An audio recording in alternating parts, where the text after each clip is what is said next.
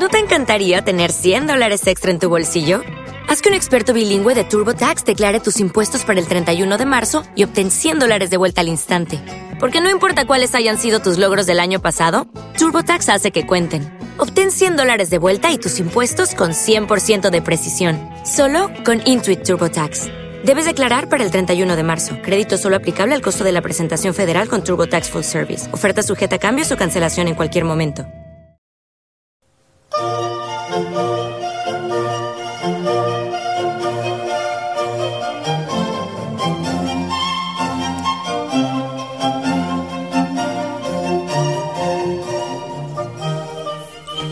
Mi linda familia Osana, que el Señor te bendiga. Muy buen día y feliz amanecer. Yo alabo y glorifico al Señor porque me brinda la oportunidad de unirme contigo en oración. ¿No te parece muy poderoso?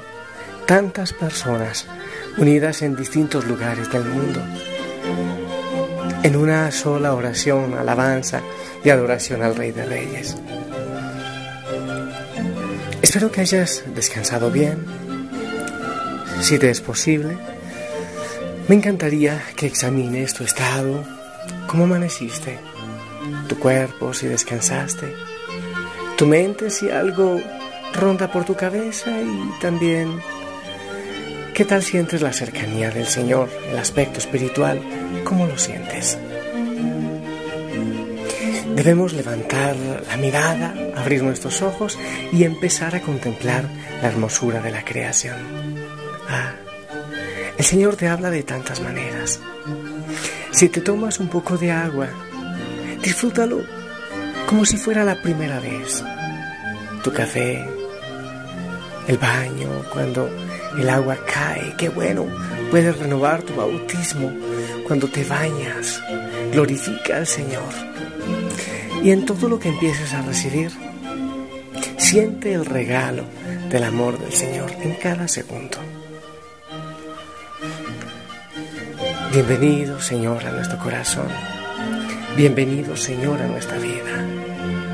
Sé también este día nuestra meta, nuestra razón de ser y nuestro fundamento.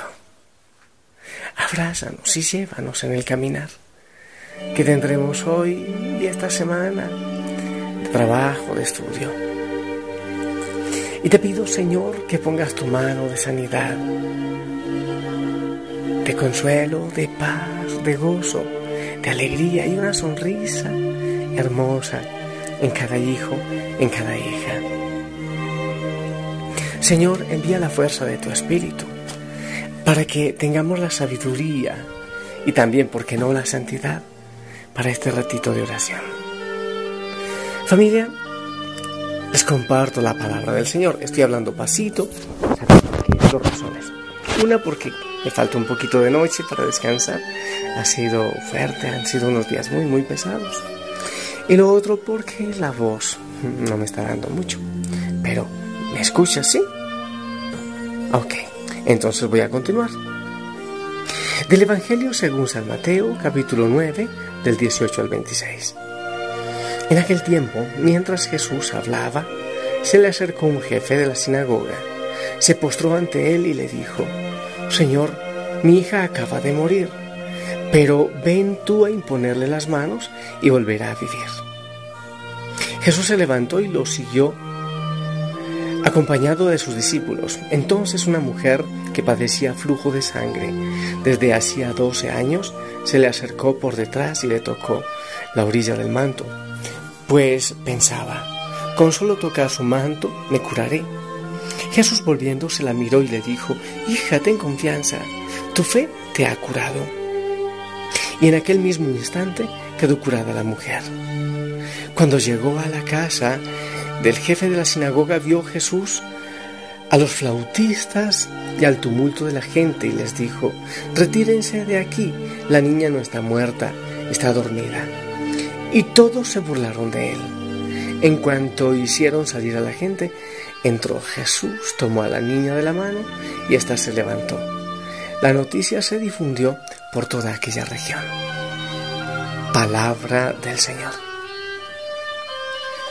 Familia, mm, la palabra del Señor siempre nos enseña muchas cosas. Vamos a ver desde qué punto de vista hoy el Espíritu Santo nos aconseja tomar esta palabra. Voy a tomarlo de dos maneras. En este momento, lo que el Señor quiera, eso quiero decir. Dos maneras, mira. El Señor va como que va de camino y la gente lo busca. ¿Sabe que eso no era solo en el tiempo de Jesús? Muchas veces, al terminar la Eucaristía, es increíble cómo se acerca tanta gente. Uno a contar un dolor, otro una enfermedad, otro una dificultad. Pero el Señor iba dando luz. Impresionante, toda la gente que lo acechaba. Pero Él iba dando luz. La vida iba en sí. Él eh, poseedor de la vida, portador de vida. Y es increíble cómo iba repartiendo vida por donde él pasaba. Una sanidad, otra persona que se convertía, otro que... Eh, de todo. O sea, él iba por el camino. Y, y es como que le hubiesen derramado cántaros de luz en su cuerpo. Y esa luz se impregnaba en todas las personas quienes se acercaban a él. Entonces, él era un portador de vida, de luz. Pero hay otra situación. Dos realidades nos eh, comparte la palabra del Señor y dos realidades extremas. Un hombre que tiene un nivel de fe impresionante. Él sabe que su hija se ha muerto, pero sin embargo tiene una fe tal que él confía que si el Señor le pone las manos al cadáver de su hija, la hija vivirá. O sea, el nivel de fe tiene que ser impresionantemente grande. Yo no sé si tú y yo tenemos ese nivel de fe. Y ten en cuenta que mm, no dicen, bueno, no esta versión, pero hay una versión donde dicen que este hombre era jefe de sinagoga. O sea que ni siquiera era seguidor del Señor. Pero tenía una fe impresionante. Los dos casos son extremos. Un cadáver y una mujer que ha gastado muchísimo en médicos y en vez de curarse se pone peor. ¿Qué me dice eso a mí? Que el Señor a quien yo adoro, a quien yo sigue, a quien yo sigo, es un Dios de imposibles. Es un cadáver, es una mujer que seguramente ya había perdido las esperanzas, las ilusiones. Pero tienen la fe puesta en el Señor y el Señor responde efectivamente a esa petición, a esos imposibles que le están pidiendo. Dos ideas entonces. Jesús portador de vida y de luz. Y Jesús que frente a los imposibles, Él no se hace a un lado, no se hace para atrás. Mira, me gusta un detalle. Cuando llega a la casa del Señor este de la sinagoga, él ni siquiera ha entrado cuando dice apártense, la niña no está muerta, está dormida. O sea, sin que él la viera siquiera, él ya sabía lo que él era capaz de hacer. Pero dos preguntas podemos hacernos nosotros frente a la palabra. La primera, ¿somos portadores de luz? Cuando tú llegues ahora en un rato al trabajo o la gente con quien te encuentras hoy, va a quedar impregnada de la luz. Tú oras por las personas y pones la fe en el Señor Jesucristo de que Él va a regalar la sanidad. O cuando alguien te pide un favor te da vergüenza y mejor te haces a un lado y le, recomiendas a alguien un excelente médico. Eso no está mal. Pero si eres portador de vida y de luz, pues entonces también tú actúas, bueno, tú haces lo que el Señor te pide que haga y el Señor actúa por medio de tus manos. Eres luz por el camino donde vas, eres luz, portas la vida como el Señor, que por donde iba, Dios mío, eh, créeme que es difícil. Hay veces que yo voy y es tanta gente cuando uno sale por el camino o de la Eucaristía, tanta gente con tantos dolores y enfermedades y pidiendo oración, que créeme que hay veces que duelen las manos y que el cuerpo se cansa. Pero Jesús lo seguía haciendo y daba vida, realmente ofrecía la vida. Es que no solo daba la vida, no solo portaba la vida, es la vida. Él es vida. Entonces acercarse a Él es tener la vida. Y lo segundo, ante tus imposibles, ante aquellas cosas, eh, Dios mío, que para ti ya son cadáveres, como la niña de este hombre, ¿qué haces? ¿Pones tu fe en el Señor Jesucristo? ¿Confías realmente en todo lo que Él puede hacer en tu vida? ¿O sencillamente te echas a llorar y basta? Es un Dios de imposibles. Es un Dios de promesas cumplidas. Es un Dios que puede dar la vida incluso a un cadáver. Hay que tener la fe de este hombre necesariamente, pero creer que el Señor es capaz, que Él obra, que aquellas cosas que tú crees que ya es imposible, que no hay ninguna posibilidad humana que lo logre, el Señor puede hacerlo y puede lograrlo. Yo te invito a que evaluemos esas dos preguntas y que le clamemos a ese Dios, Dios de imposibles. Este hombre ya estaba cansado. Esta mujer enferma ya estaba cansada. Quizás también tú ya estés cansado, cansada de tanta lucha, de tantas cosas.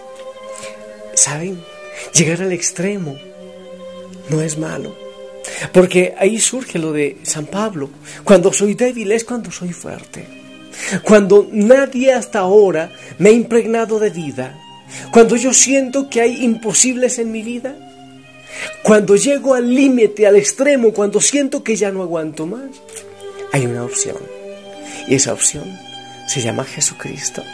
Esa opción se llama Dios. Si tú llegaste al límite, pues entonces quiero decirte que te falta una opción en la que quizás no hayas buscado y es la definitiva y es la única. Muchas personas, el día de ayer alguien me preguntaba, pero ¿cómo hago? Es de imposible que hay en mi corazón. ¿Cómo yo puedo dar respuesta? Yo no lo logro. Es humanamente imposible. Yo le respondí, te falta la principal opción. Has buscado por muchos caminos, pero es posible que no hayas buscado en aquella definitiva.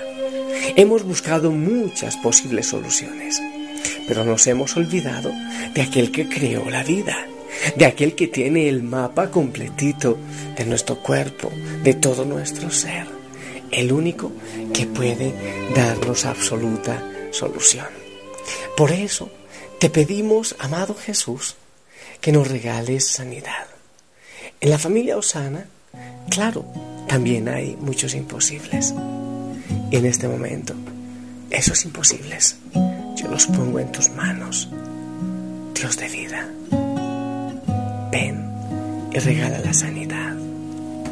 Hoy, Señor Jesús, vengo ante ti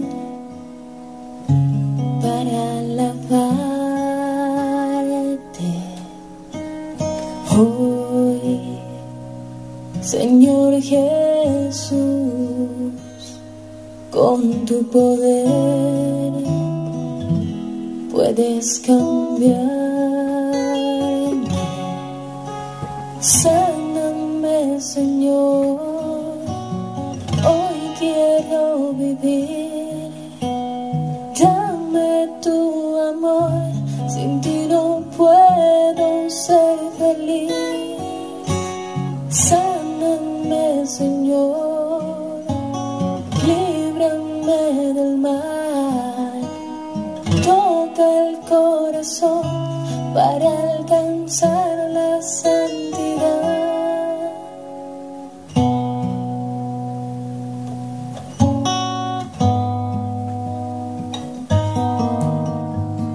Señor,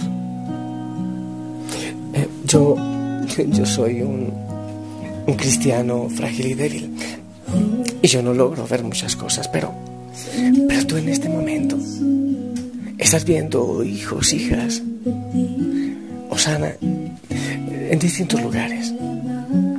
Y tú conoces cuáles son los humanamente imposibles que ellos tienen. Pero, pero ponemos nuestra fe en ti. Hay imposibles en el hogar con los hijos, con el esposo, con la esposa. Hay imposibles en nuestro cuerpo, enfermedades. Hay imposibles en nuestro afecto, en nuestro corazón. Cortar una relación, sanar una herida hecha, en fin. Señor, y tú los conoces todos. Hay imposibles económicos, humanamente imposibles. Y, mucha gente nos dice que todo podemos lograr, que somos fuertes y poderosos, pero, pero descubrimos que no es tan cierto. Que necesitamos de ti. Que tú nos conoces. Que tú sabes, Señor, de nuestra realidad. Y por eso todos esos imposibles los ponemos en tus manos, Señor. Yo te pido que tomes cada realidad, así al amanecer, desde ahora. Señor, sí, madrugo mucho a pedirte, pero, pero Señor, sabes que tanta gente que salía a tu encuentro y tú los escuchabas.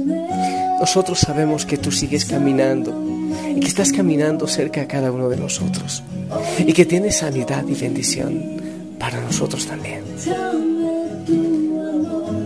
Te pedimos porque tú eres quien puede, porque nadie más y solo tú.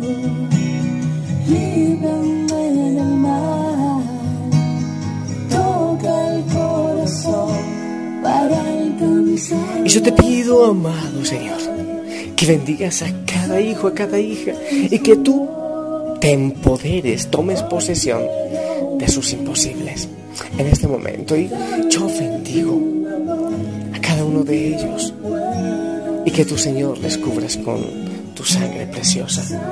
En el nombre del Padre, del Hijo y del Espíritu Santo. Amén. Y todos recibimos tu bendición.